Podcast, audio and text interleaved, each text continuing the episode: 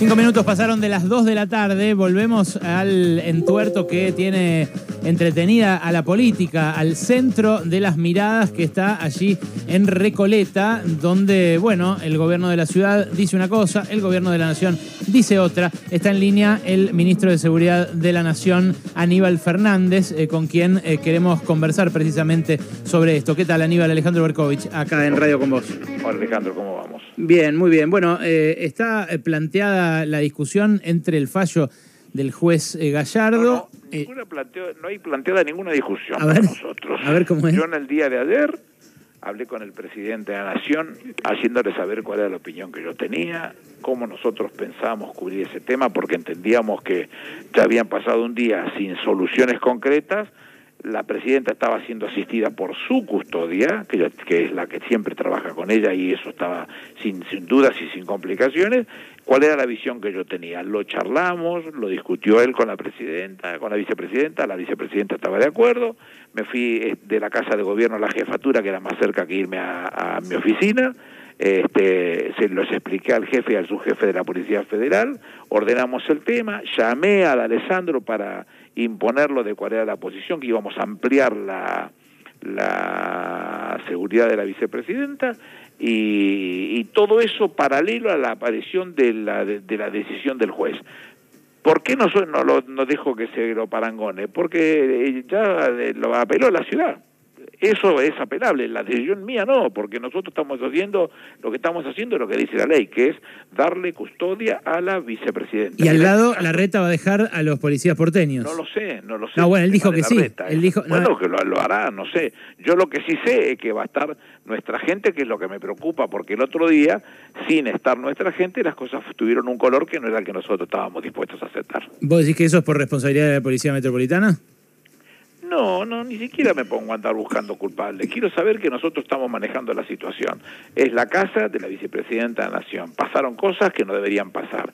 Eh, Máximo Kirchner es de diputado de la Nación, fue presidente del bloque, este, pero da la casualidad que además es el hijo de las dos veces presidenta de la Nación y actual vicepresidenta de la Nación, y sin embargo no pudo entrar porque un cobarde de uniforme le, le- le dijo puto, le dijo este, la concha de tu madre. Este, esas cosas pasaron eh, por un cobarde de uniforme, que seguramente no lo ves nunca, porque se esconden detrás de los otros para no tener que hablar. Yo vi ese No video. meto- no ¿Vos, meto estás, la ¿Vos estás el seguro, estás seguro que ese, el que dice eso, el que dice la concha de tu madre a Máximo Kirchner, es hay, un... un, vi- hay un video de un compañero nuestro que Yo lo vi el video, pero no se No, ve al, no, al que no, emite el, vi, improperio. no, vos no lo viste. El que yo vi, vos no lo viste. Porque el- el- el- el- este compañero lo- no lo quiere mostrar. Este, y si no lo quiere mostrar, no, uno no puede. Ah, o sea, ustedes tienen filmado el tipo que grita eso. Al, al que grita Y es eso. un policía.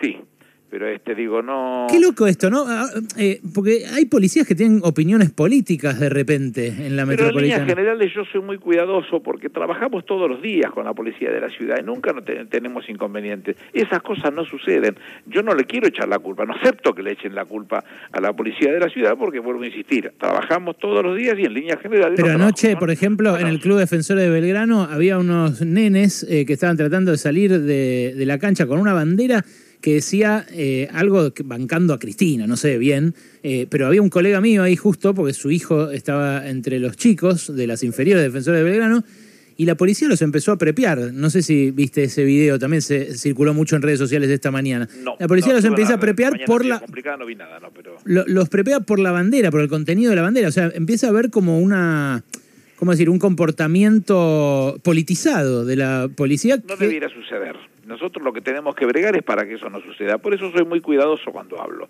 Este, si hubo ese caso es porque lo vi.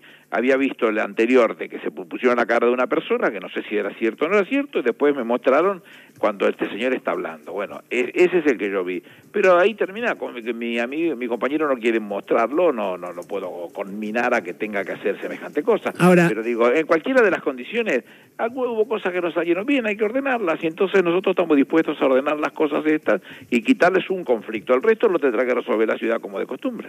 Patricia Bullrich dijo que fue un debilucho la reta por sacar las vallas. ¿Eso te merece Yo algún no comentario? creo que sea así. Me parece que esto es un problema de cuidado de la propia sociedad. Este, uno tiene responsabilidades respecto de los otros. Bueno, y por eso... ¿Será, me que en mi, será que en mi visión eh, nos pasó una cosa extraña en la llegada del presidente chileno. Eh, cuando el presidente estaba en, la Argentina, yo esa noche cené en la cena que ofrecía el presidente argentino y después charlamos un rato con él y a la mañana siguiente viajamos muy temprano a Chile porque nosotros íbamos a hablar, eh, teníamos una reunión importante con la ministra del Interior que en Chile, como no tienen vicepresidente, es la que ejerce el poder ejecutivo en ausencia del presidente. Este, lo que charlábamos nosotros con ella y le costaba entendernos, este, era que nosotros no reprimíamos, porque no creo en eso. Creo que se puede hablar, creo que se puede acordar. Y después de la tarde esa que tuvimos, que es una mala tarde, la del sábado, nos juntamos, nos sentamos para hablar, porque es la única forma de sacar estas cosas adelante hablando, no agarrándose a los palos. Aníbal, este. buenas tardes. Noelia Barral Grijera te saluda. Esa tarde, ese sábado, ¿qué fue lo que acordaron en esa reunión? Nosotros planteamos el, tema nuestro era excluyente, por favor saquen la policía. Ellos no sacaron la policía. Sí, sí, cuando nosotros nos reunimos inmediatamente sacaron la policía, la, orden la dio de Alessandro delante mío. Y el domingo a la mañana volvió y después tuvo que intervenir. No, pero son dos cosas distintas. ¿Dónde estaban? Eh, la iban a correr de ese lugar y la, y la, y la policía fue corrida a ese lugar. Después charlamos de cosas que no debían suceder. Por ejemplo, querer acampar, eso no va a suceder. Por ejemplo, querer poner una feria, eso no, no va a suceder. Por ejemplo, tratar de evitar que se utilice pirotecnia, eso no va a suceder. En eso tuvimos una, alguna discusión porque ellos planteaban que habían este, chiquitos con autismo o, personas grandes que les hacía daño y nosotros lo que marcábamos y che, durante ocho años fueron todos los días a putear la Cristina y la coserola y no sé qué cosa y nadie nunca se puso. Pero no es un tema para una guerra ni para una cosa de esa característica. ¿En esa reunión se pactó también que Cristina eh, invitara a la gente a irse después? No, no yo no soy quien para pedirle a nadie en nombre de la vicepresidenta. ¿Y ellos qué pidieron a cambio de sacar las vallas? No, no, ordenar el tema y seguir hablando si nadie le sirve esto. Por eso yo rescato esa charla. Fue buena. Este, se habló con, con seriedad, se habló con, con, objetivos criteriosos, este, eh, sabiendo a dónde queremos llegar cada uno y qué es lo que está sucediendo. Tratar de evitar los conflictos para poder encontrarnos en un lugar eh, medianamente este, equidistante para los dos. Ahora, ¿y qué pasa si de repente, ahora que va a haber Policía Federal custodiando al departamento de la, Policía Federal? Por eso. Y, y también están los eh, metropolitanos, porque lo acaban de bueno, chequear. pero yo no le puedo decir a ellos que no lo hagan. Yo lo que digo es que... Por eso, por eso, pero ¿qué pasa, ¿qué pasa si de repente eh, hay una diferencia de criterios entre ambos? No va a suceder, no va a suceder eso. ¿No podemos terminar en un enfrentamiento entre policías a tiros? No, ¿a quién se le ocurre? Eso es y a mí se Wayne, esa... No, bueno, no digo que sea John Wayne. Eres John Wayne, dejá. Y pero yo veo cómo está caldeando la cosa no, y... No, de ninguna manera nadie caldea nada. Ellos están haciendo un trabajo, los nuestros están haciendo su trabajo y en el peor de los casos uno hablará con el otro a ver cómo ordenan las cosas. No va a pasar ninguna cosa que no sea eso. ¿Hay algo de teatralización también en esto, eh, de, de alguno de los dos lados? y en algunos casos puede suceder eso, no nuestro, porque no, recién aparecemos. Este, anoche no, este, yo le comuniqué al presidente, le comuniqué a la vicepresidenta que ya estaba dispuesto al operativo, como yo lo había dibujado eh, en la mesa del presidente, y, y, así fue así fue como se instaló y nada más no tenemos otra participación. Y del otro lado este puede que alguno haya hecho algún gesto de esa característica pero no no no he visto mayores pasos de comedia que los desagradables de de los agravios a máximo o cosas por el estilo. ¿no? Habrás visto que el otro día, llegando a la casa, Cristina se puso una gorrita que decía CFK 2023 y a partir de ahí algunos de tus compañeros, compañeras del Frente de Todos están pidiendo públicamente o considerando públicamente que ella va a ser candidata a presidenta el año que viene. ¿Qué opinas? Es que si quiere serlo, puede serlo. Fue dos veces porque no puede ser tres veces. ¿Y a vos te gustaría que lo sea? No, me estás preguntando que yo no te voy a contestar nunca, porque la realidad es que meterse en el medio de una discusión que no me pertenece. El presidente, si tiene vocación de ir a la reelección, que la tiene, va a presentarse como tal, y lo que él propone es que eventualmente, si hubiera una vocación de confrontar, que haya una paso y que la paso dirima a quien tiene que ser. Y no salimos de esa situación. Este, no voy a comprar una discusión que no tiene sentido. Aníbal, ¿cómo estás? Buenas tardes, eh, Alejandro Wall. Te voy a llevar a la última, mm, al fútbol, porque el otro día hubo elecciones eh, en Quilmes, había una lista, la lista negra, que finalmente se impuso con 72% de los votos, y una lista, la lista gris de Gustavo Frasquet, que entiendo vos apoyabas y que fue duramente derrotada. ¿Cuál es tu análisis de lo que pasó?